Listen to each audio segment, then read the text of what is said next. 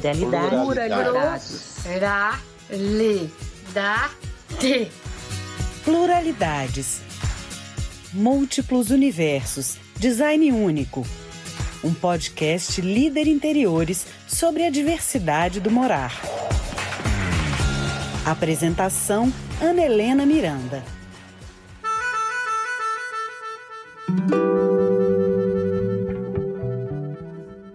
Casa como uma forma de contar histórias. O bem-estar e a relação do ser humano com o entorno guiam um trabalho do arquiteto Carlos Solano. Conceitos como bioarquitetura, arquitetura antroposófica, feng shui e o morar em ecovilas já fazem parte de sua rotina desde a década de 80. E é por meio desses conceitos que Carlos experimenta toda a pluralidade do seu morar seja através de uma casa nos pés da Serra da Moeda, projetada por ele mesmo, seja na cidade, em um bairro onde os conceitos de viver em comunidade não foram esquecidos, Carlos vai vivendo a sua casa no dia a dia, construindo símbolos e histórias. Bioarquitetura, arquitetura antroposófica, ecovilas, estes conceitos que a gente escuta hoje, que todo mundo diz, discute, né?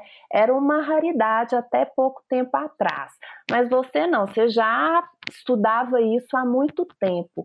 Como é que surgiu? Como é que você se encontrou com esses conceitos? Então, Ana, na verdade, eu acho que esses conceitos é que me encontraram. Acho que foi, foi, foi, o caminho inverso, né? Porque, na verdade, eu só abri uma porta. E a porta que eu abri foi uma certa insatisfação com uma arquitetura puramente comercial, que me foi apresentada também a, a, a, no contexto geral do ensino da arquitetura. Né? Então, é, eu sempre imaginei que a arquitetura ela tinha uma relação muito forte, muito potente com a vida, né? porque ela abriga a vida, abriga o ser humano, ela é feita para o ser humano, e não só para o ser humano, é o ser humano inserido num contexto maior, no contexto de uma paisagem, então, a arquitetura sempre tem uma relação com uma vontade, né? a vontade de ser da paisagem. Ela representa a vontade de ser de um grupo humano, de uma pessoa, e representa a vontade de ser de uma paisagem. Uma paisagem que inclui uma série de informações, que é um campo de informações. É uma paisagem que tem ali um certo clima, que tem é, é, uma certa fauna, uma certa flora, etc. Então, é essa vontade que a gente escuta. Então, eu sempre imaginei a arquitetura inserida nesse contexto maior. Essa porta, ela já estava aberta. Eu só não sabia como fazer isso, né? E uma vez, durante o curso de arquitetura, eu descobri um livro, um livro importado sobre bioarquitetura. Descobri isso numa livraria. E isso foi assim um achado, foi uma joia rara, porque eu nem, nunca tinha ouvido falar sobre isso. Na escola não se falava sobre isso. E aí comprei esse livro e comecei a estudar bioarquitetura com um grupo de colegas. A gente montou um grupo de estudos e nos reunimos para estudar essa bioarquitetura que propunha essa relação da casa com as técnicas construtivas mais saudáveis e, de alguma forma, também uma relação mais saudável com o meio ambiente. Né? Aplicar estes novos conceitos na casa em que morava com os pais o seu futuro morar vai se construindo por meio de pequenas mudanças. Você começou a descobrir a bioarquitetura, você mudou a sua casa também? Lembra de algo nela que olhou de forma diferente, que mudou a sua forma de morar? Então, mudou. Nessa, nessa, nessa fase, eu era muito jovem, eu ainda morava com meus pais. E eu lembro que eu comecei a. Era uma casa, né, com quintal, e eu comecei a levar plantas para dentro de casa, a cultivar plantas. Então, assim, a cultivar vasos de plantas. Então, os meus pais permitiram isso. Eu comecei a encher a casa de vasos de planta. Numa certa altura. A urban jungle que a gente vê hoje, você já fazia há muitos anos. Há muito tempo atrás. Né? O conceito é o mesmo, né? mas há muito tempo atrás. É. E uma certa altura eu propus a eles, eu era estudante ainda, que a gente fizesse uma pequena reforma na casa, porque a casa se abria para uns terraços, umas assim, laterais. Eu propus que a gente quebrasse esses terraços e transformasse esses terraços, quebrasse parcialmente o piso e transformasse em jardins e incluísse na, área mais ensolarada um caramanchão, um pergolado, as plantas subindo pelo caramanchão, bananeiras de jardim. Eu lembro que eu assim, eu transformei a casa dos meus pais, que era onde eu morava, numa área mais verde. Então, esse, eu penso que esse foi o reflexo é, é, imediato. Até uma, uma sala de estar que era fechada, eu abri essa parede da sala para esse, para um dos terraços verdes. Então, houve todo esse movimento de dialogar mais com o verde, né, dentro da cidade grande. Isso nunca mais me abandonou, né, desde, desde essa época. Né. A pluralidade do morar ganha forma através da vivência em uma ecovila. Lições que ficam para sempre e que podem ser vivenciadas em qualquer lugar. Qual que é a lição maior que você aprendeu na ecovila? Nossa, muitas lições, né? Uma delas é o seguinte, que não é preciso você se mudar para uma ecovila para viver a consciência da ecovila. Sabe, você pode viver essa consciência em qualquer lugar, onde você estiver, mesmo que você more numa mega cidade, no vigésimo andar de um edifício, mas você pode economizar um pouco a água, que é um recurso precioso que está acabando. Você pode eh, ter um, assim, é, fazer uma reciclagem do seu lixo, porque a terra já não suporta mais é, é, essa, essa, descarga né, do lixo. O meio ambiente não consegue processar isso mais. a gente não tem um sistema em Belo Horizonte, por exemplo, de coleta seletiva, assim, como poderia ser. Eu digo que ele existe, mas eu penso que para o porte dessa cidade, ele deveria estar acontecendo numa escala muito mais abrangente. Por exemplo, no meu caso, eu não tenho uma coleta, assim, uma, uma coleta seletiva próxima à minha casa, então eu tenho que ficar guardando dentro de casa esse lixo plástico, vidro e papel que, que pode ser reciclado para depois, num certo momento, levar tudo isso num ponto de coleta de lixo reciclados. Isso demanda esforço, e a cidade poderia colaborar com a população, estimular a população a fazer isso. Então, é, isso faz parte da consciência da ecovila. Né? Uma outra questão que eu penso também é a questão que passa pela gentileza urbana, um certo cuidado com os espaços públicos que, de uma certa forma, te correspondem. Por exemplo, você tem uma calçada em frente à sua casa, você tem uma árvore. Então, muitas vezes, essas árvores são maltratadas, elas são podadas de uma forma é, é que, que, que na verdade, deforma o, o, formato original da árvore. Elas são, às vezes, cimentadas até o tronco e, com isso, elas não conseguem é, sobreviver. Então, é preciso cuidar desse canteiro, é preciso florir esse canteiro da sua calçada, é preciso é, cuidar da sua árvore, né? Pensar fora da caixa, dar espaço para uma casa mais emocional entrar em sua vida tem pessoas que brincam que hoje a gente vive em caixas, né? É uma arquitetura toda feita de cubos. Você acha que isso reflete muito a nossa forma de viver, de pensar? Eu penso que a gente, até então, a gente viveu muito em cubos, né? Penso que isso está modificando agora, nesse momento que a gente está vivendo. Mas eu penso que sim, isso tem a ver com até com uma proposta, uma colocação do Rudolf Steiner, que é um pensador e educador austríaco, né, que viveu aí no século XX. Né? Ele nasceu no final do século XIX e faleceu no século XX. E ele fundou essa ciência que é chamada de antroposofia, que fundamenta a pedagogia Waldorf, que é uma pedagogia hiper conhecida no mundo, super admirada e super respeitada. Mas ele fundamentou também uh, várias áreas do conhecimento humano, inclusive arquitetura. E ele fala que o ângulo reto, ou seja, esse conceito da caixa, ele é fruto de um pensar muito racional humano. Né? Ele é fruto de uma visão cartesiana do mundo. E a, o ângulo reto não existe na natureza, ele, ele, é uma criação do pensar lógico humano. E que a arquitetura orgânica que ele propôs no século passado, ela teria uma relação mais profunda com um pensar vivo, né? que é um pensar mais inclusivo. Né? O, pensar cartesiano ele é muito é, linear. Né? O pensar vivo do Steiner é um pensar inclusivo. Por exemplo, se você projeta uma casa, você vai pensar que ela tem uma relação com uma paisagem, ela tem uma relação com o clima, ela tem uma relação com toda uma mitologia de uma região, ela tem uma relação com a mitologia pessoal daquele grupo familiar, quer dizer, com as histórias de vida daquele grupo familiar, com as demandas, com os sonhos, com os desejos. Então, ela está inserida a, a, num contexto muito mais amplo, né? Ela, ela, é muito mais do que um objeto, ela é muito mais do que quatro paredes, muito mais do que uma caixa. Viver no campo ou na cidade? Quais as vantagens e desvantagens de cada um desses lugares? Como é a sua casa hoje, o Carlos? Ela é cartesiana, orgânica, viva? Então, eu, eu projetei a minha, eu já projetei a minha casa várias vezes. E, e a vida é, é sempre em movimento, né? A gente está sempre mudando. Já morei em lugares variados. Então, eu morei por 10 anos no pé da Serra da Moeda, numa chácara, uma casa que eu projetei, que tem uma forma curva, porque ela seguia a topografia natural da montanha. Então, ela concordava e aceitava a sugestão da natureza. Né? Então ela seguia essa topografia natural e, e, se abria para o coração da montanha. Você, no final da curva você tinha visão, um terraço para a visão do coração da montanha, uma forma, um formato de coração mesmo, gravado naturalmente na encosta da montanha. Mas então aí tem toda uma história. Eu morei 10 anos nessa casa. E a gente usou ecobloco, que é um tijolo feito com resíduo de construção e demolição, para fazer a construção, pintei com tinta de terra, etc, etc. Enfim, morei 10 anos. Depois de 10 anos, eu resolvi voltar para a cidade e fazer uma nova experiência na cidade, porque é, eu fiquei 10 anos muito em contato com a natureza, quase que em retiro mesmo. Viajava muito com os cursos, mas sempre voltando para esse retiro. Né?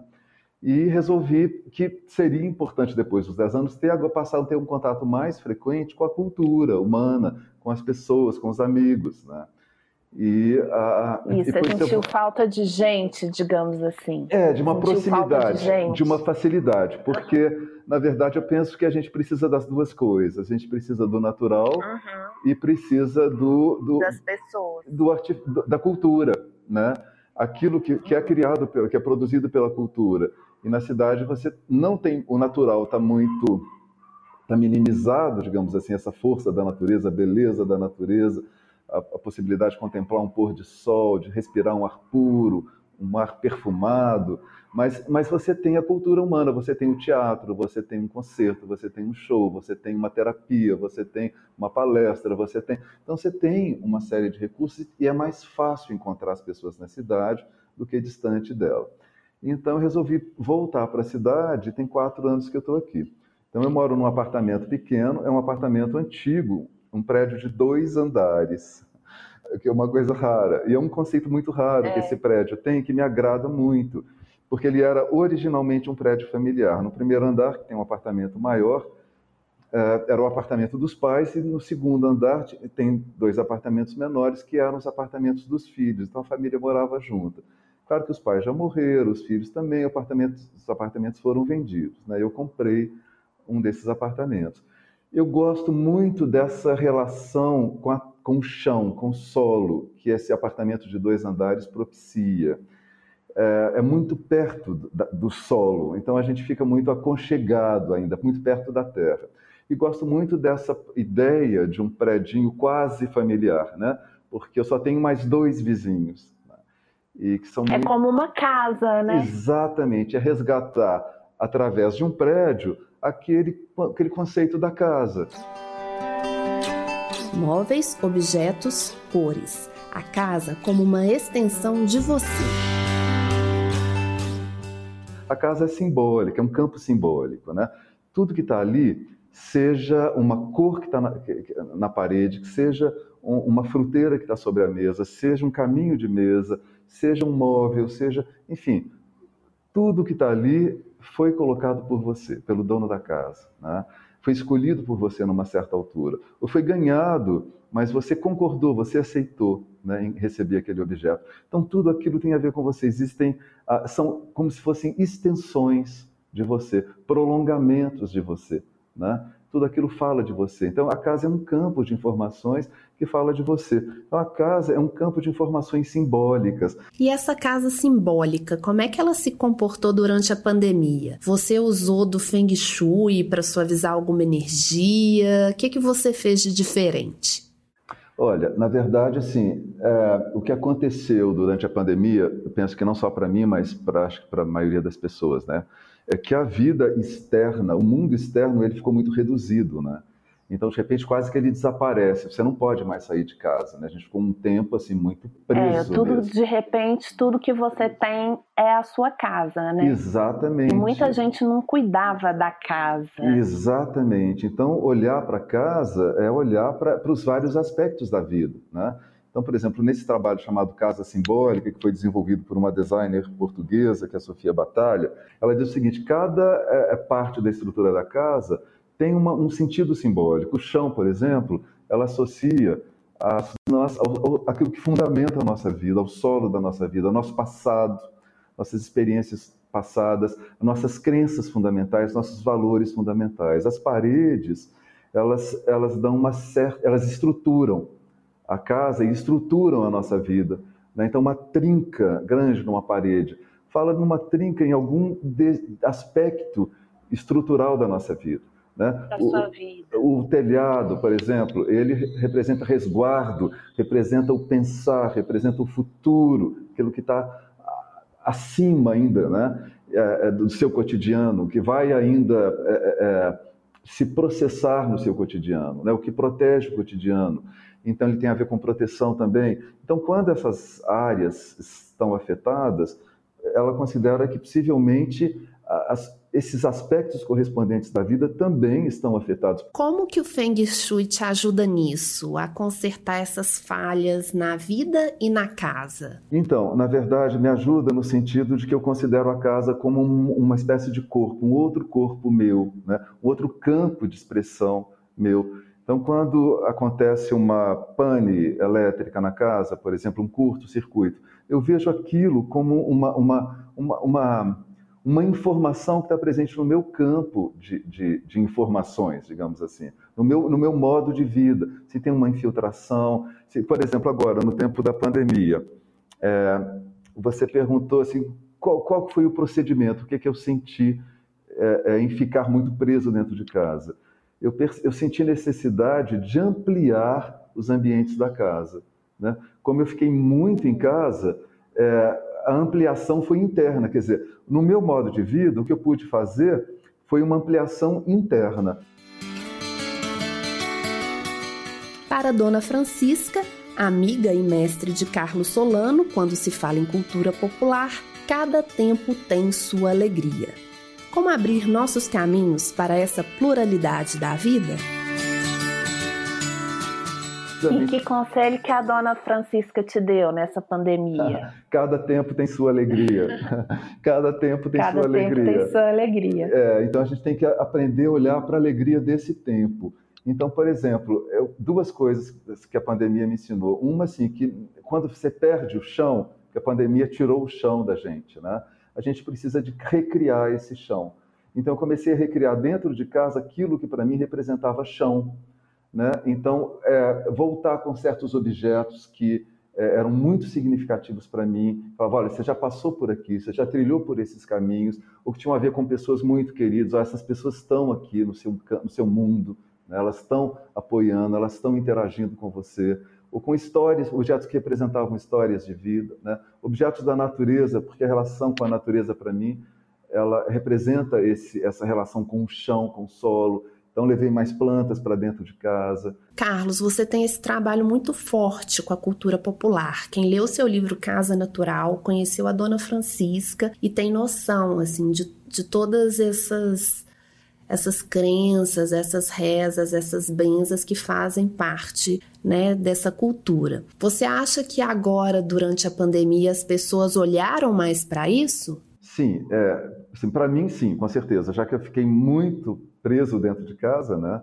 É, claro, então esses saberes, sabores, eles afloraram. Eu tive mais tempo para preparar um banho de ervas e flores, o famoso banho de casa da nossa cultura popular, que é um chá feito com ervas e flores. Aí você tem N receitas possíveis, e você aplica aquele chá com banho de, com pano de chão sobre o piso da sua casa, né, para fazer uma limpeza profunda da casa. Posso, também tive tempo de preparar bolos mais gostosos, eh, lanches mais gostosos, né? Tive tempo de curtir a cozinha, né? Tive tempo de a preparar as águas floridas da Dona Francisca e borrifar os ares da casa, que é muito fácil de fazer. É, tive tempo de acender as velas da Dona Francisca, né, que ela fala que o fogo transmuta não só a matéria física, mas a matéria psíquica também. Ela não usa esse termo, né? mas ela fala que o, o, o fogo queima tudo. Então, na cultura popular, a gente tem essa tradição de acender uma vela quando você precisa de uma ajuda, de uma clareza, etc. Né? Isso passa por um. Por um é, é, é, básico, é uma certa devoção né? natural, acho que intrínseca à cultura popular. Então, preciso de uma luz, vou acender uma vela. Né? Mas a dona Francisca fala uma coisa interessante, é, que a vela só deve ser acesa com uma intenção. E quando você acende essa vela, você, acende uma, uma, você abre uma porta né? na sua mentalidade. E quando se abre essa porta, aí eh, novas ideias podem emergir. A nossa cultura popular trabalha com analogia, isso é muito interessante. Por exemplo, uma planta que serve para desintoxicar o corpo, ela vai desintoxicar o psiquismo da casa.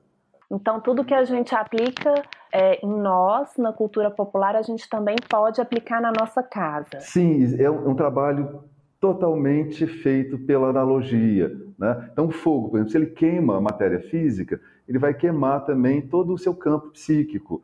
Se você acender uma vela, experimenta um dia que você estiver preocupada, ansiosa, apaga a luz da casa, acende uma vela e contempla por um tempo a chama de uma vela. Possivelmente essa ansiedade, esse medo, essa apreensão, ela vai ser minimizada, porque segundo a dona Francisca, a vela, o fogo queima tudo.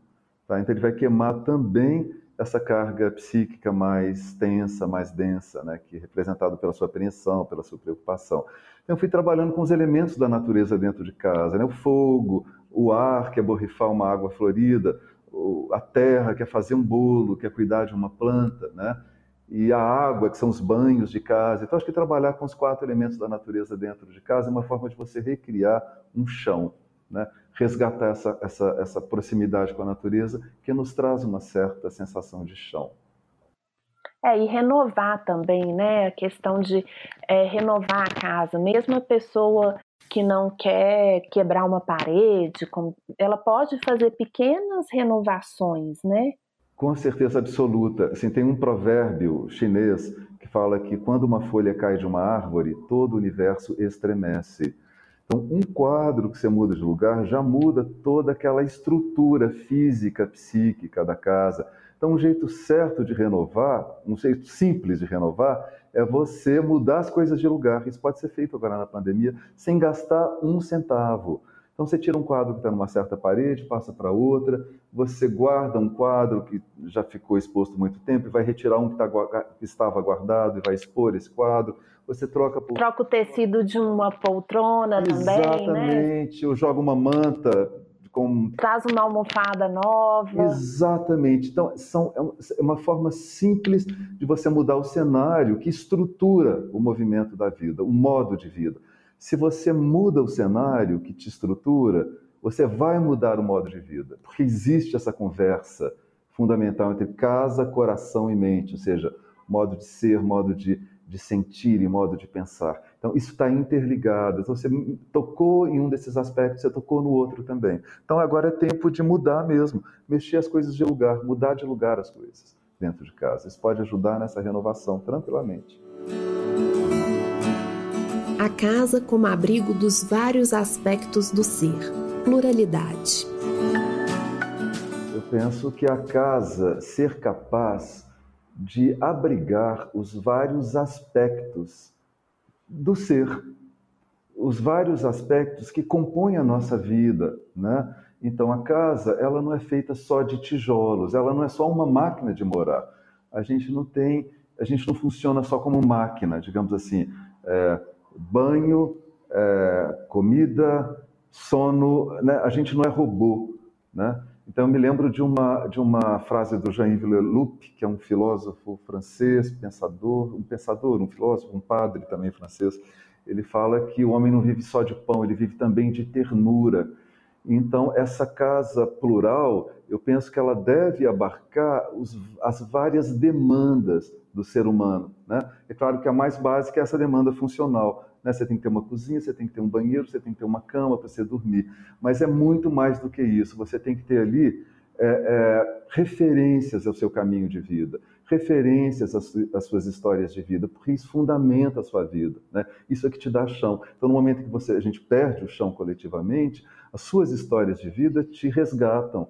Né? Então, ali é importante você ter uma, uma, uma, uma, um móvel que foi da sua avó, por exemplo, né? Sua avó está ali presente através daquele, daquela peça de mobiliário, ou os conselhos da Dona Francisca, que são os conselhos das avós, né? Para poder acalentar o coração, ou você ter um, um, objeto que você trouxe de uma viagem, um presente que você ganhou de uma pessoa querida. Você tem essas presenças. Cada objeto se torna uma presença.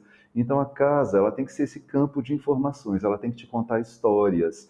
Então, para mim, essa pluralidade está nessa possibilidade de, vo, de, você exercitar não só o campo prático, funcional da vida, mas o campo emocional, o seu campo mental, o seu campo simbólico, a casa dialogar com você. Aí a casa passa a ser um, uma, uma, uma extensão realmente do, do seu, do seu imaginário, né? uma representação do seu imaginário.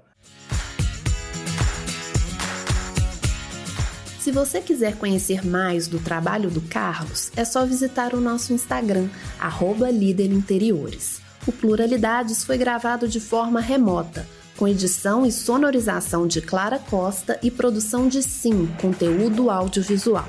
Nos vemos no próximo episódio.